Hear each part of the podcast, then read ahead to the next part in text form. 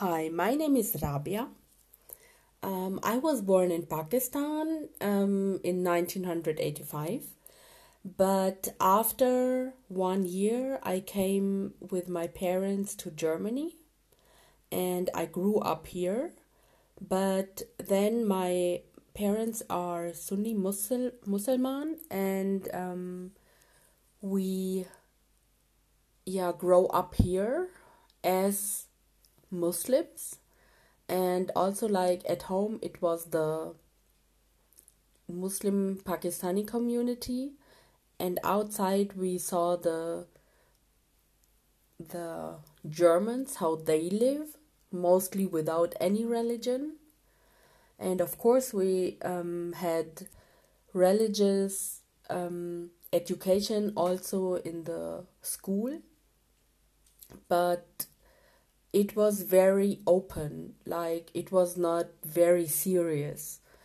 And um, but we had we like my sisters and me, we had to stay in on we had to attend all the Friday sermons and um, also on Saturdays or Sundays we had um, Muslim education at our homes or in the mosque and actually it was for me it was not that bad. I mean i did not like it at all but in the end i did everything my parents wants me to do and so i did.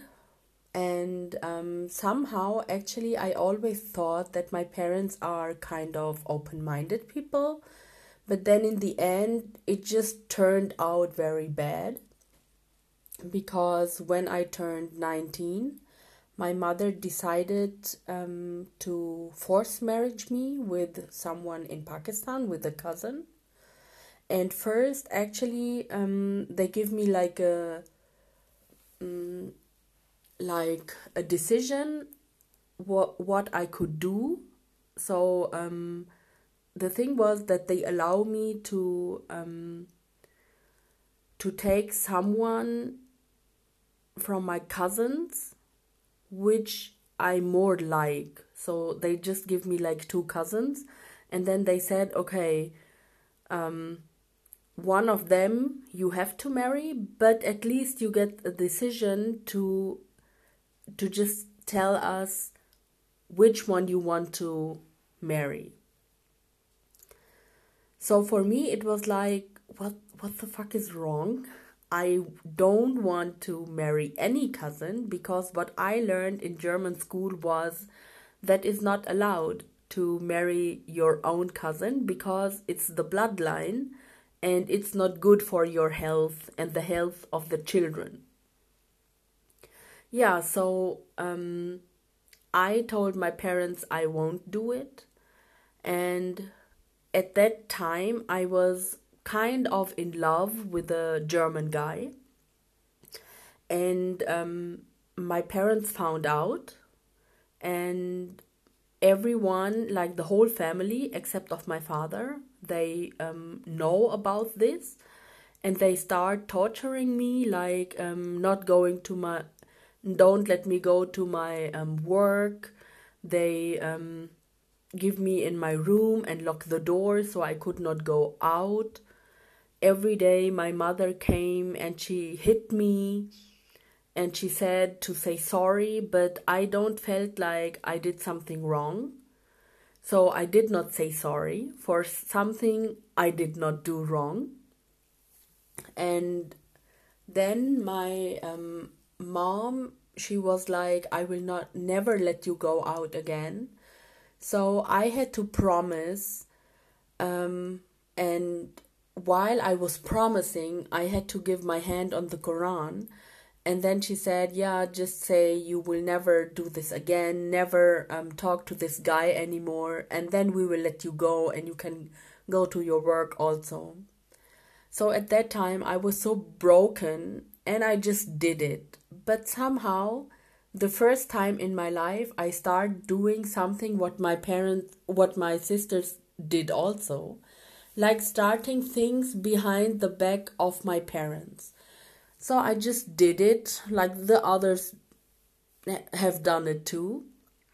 So um, I start going to work, and after work, I entered an internet shop. Yeah, where where you could um, go inside the internet, and um, yeah, I was going there to chat with this guy with whom I fall in love. And then at some point, I um, came back at home and I started thinking that actually in Islam it's it's not forbidden to fall in love with a guy. So why am I doing all these things forbidden behind the back of my parents? So I actually started to do it openly. So when I get home, I just took the phone and I start calling with him. So at one point, my sister, um, my sister's baby girl, she just come inside my room, and um, she was two years old, and she asked me, um, "With whom are you calling?" And I said, "Oh, I'm just calling with a friend." Then she went away, and at that point, my sisters came in and she said, Who was this? And I said, It was just a friend. So she was not actually um, listening to me and she already knows somehow who was this. So she actually goes to my mother and um, told her about what happened that I was still in contact with this German guy. So my mother came, she hit me very bad and she shouted and me, on me and she said, You have to tell us why or what happened, blah blah blah. And I said, Nothing happened. I it was just a call and I don't care anymore. What are you doing? I mean, the m- better thing you can do is to hit me. So what? Hmm. At that point, my uh, mother was so desperate, and I think she did not know what to do anymore. So at that time, my father was um, also at home, and um, he was actually not in a good mood. But you know, my father always was like a friend to me.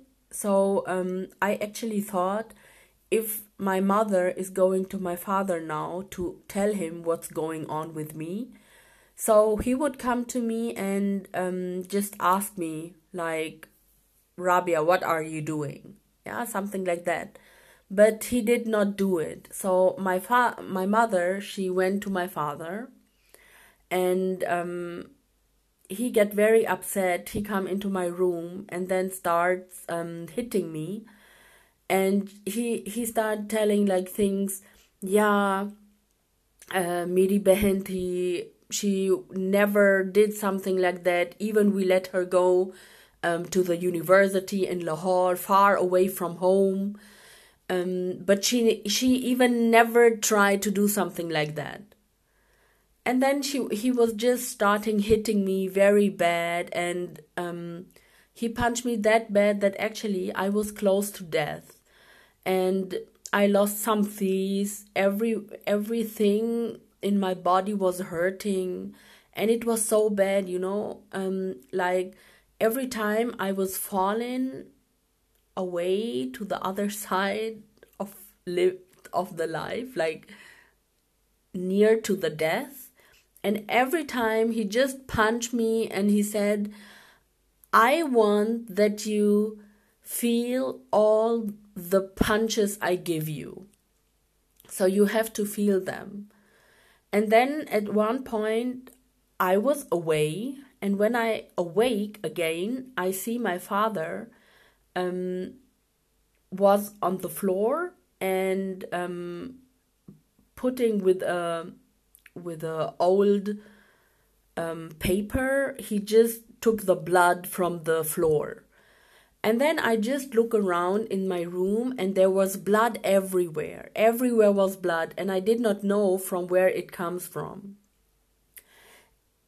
Then somehow some at some time my sister came and she was also very upset. She was sitting next to me and um, she, she starts actually shouting on the father And then somehow, in the middle of the night, she took me to the hospital. And um, in ho- hospital, they just um, sew me good again. And um, actually, the doctor was asking me to stay. But my sister, normally she speaks German to me, but at that time she told me in Urdu, um, तुमने जब कुछ कहना है तुम कह सकती हो. Yeah, like that. And for me, it was clear to say nothing because she had said she she had told this also in German language, so the um, the doctor has could understand, but she said it in Urdu language, so the doctor did not understand, and I started laughing and I said, "Are you serious? I mean, you could tell her the doctor also, so why are you asking me to tell her?" So in the end, I decided um, to not let the honor of my family go somewhere, I decided to tell the doctor, no, actually, I fall down the steps and um, the furniture where the shoes goes inside, it falls over me. So that's why I'm, looking like what I'm looking like. And um, the doctor actually, she knows that, of course, it was not she did not fall from the stairs. It's, it's not like this if you fall from the stairs. But then she did not say anything. So she let me go um, with my sister back home. She could not do anything.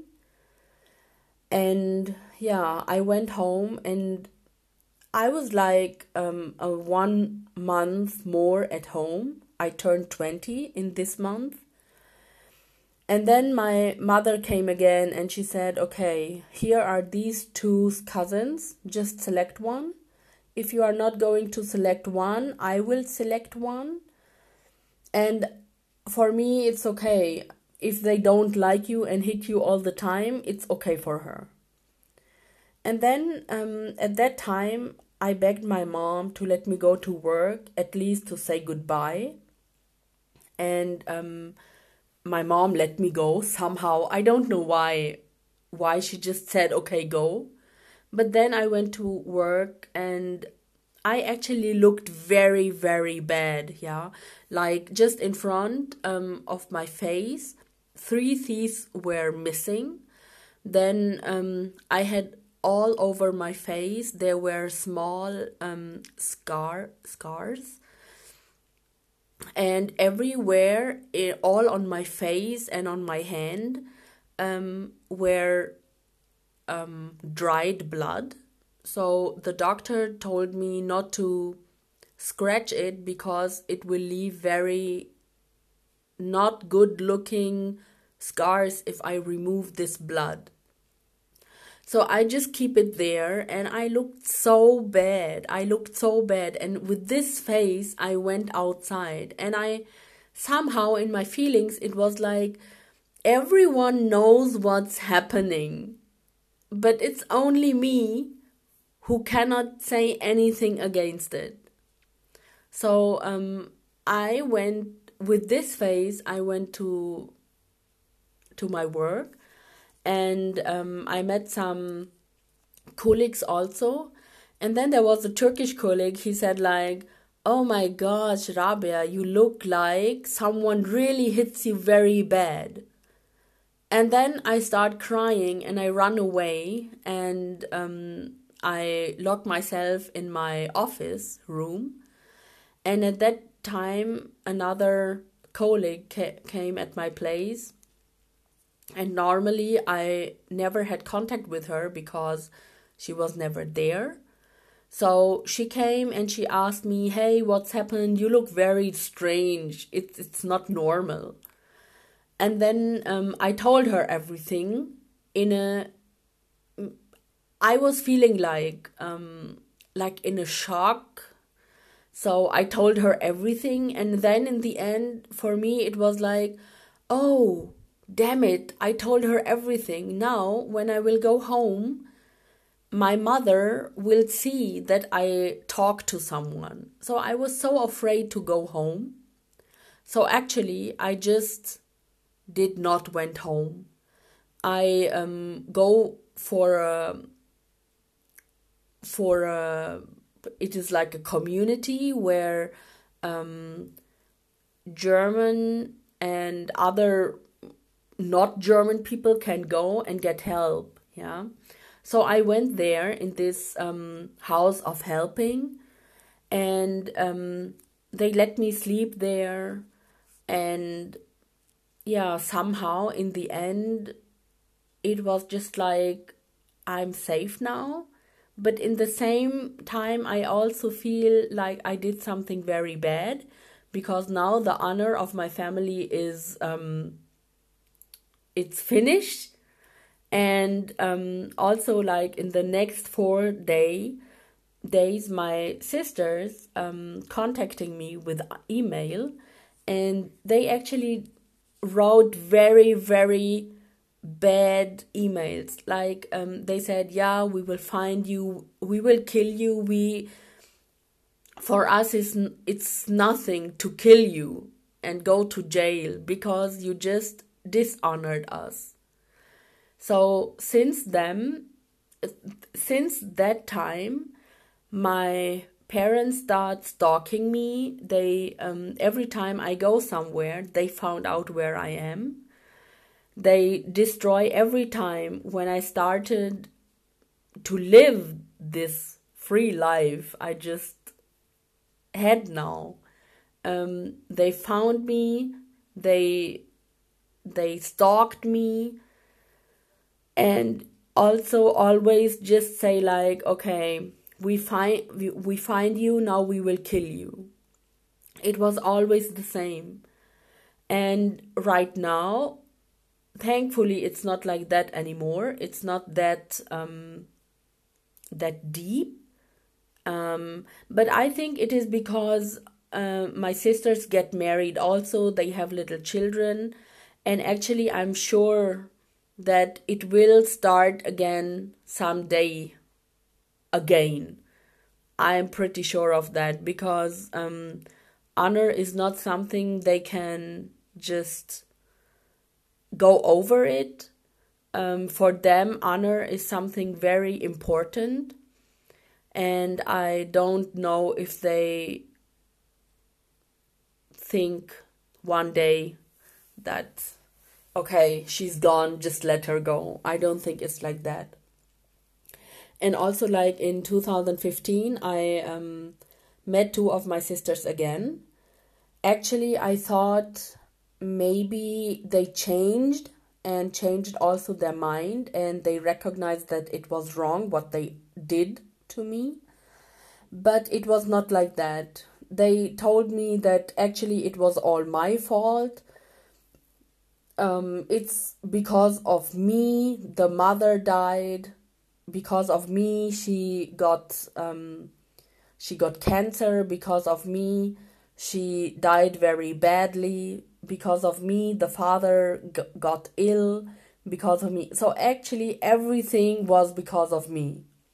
And then they also said like i like rabia you were such a bad daughter. You were just a bad person. And then I was like, yeah, but maybe I was a bad person and I was a bad daughter. But also, the parents should not treat me like a piece of shit. Maybe I would not be a bad person if they did not treat me like a piece of shit. But then the um, the conversation goes very very wrong, and like in the end for me it was like okay actually they will not change.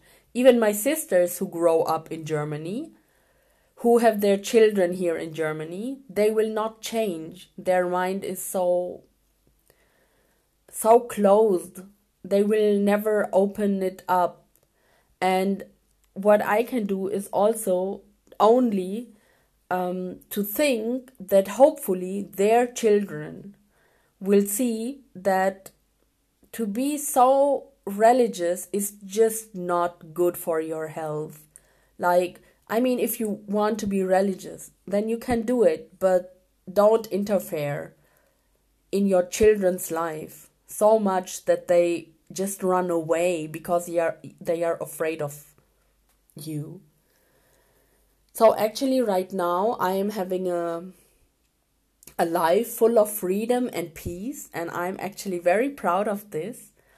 And also like um I think maybe everything what happened it was good because I would never be the person who whom I'm right now. I mean if my parents were good to me I and I just married a guy from Pakistan like a cousin, then I would have the same life like my sisters also have.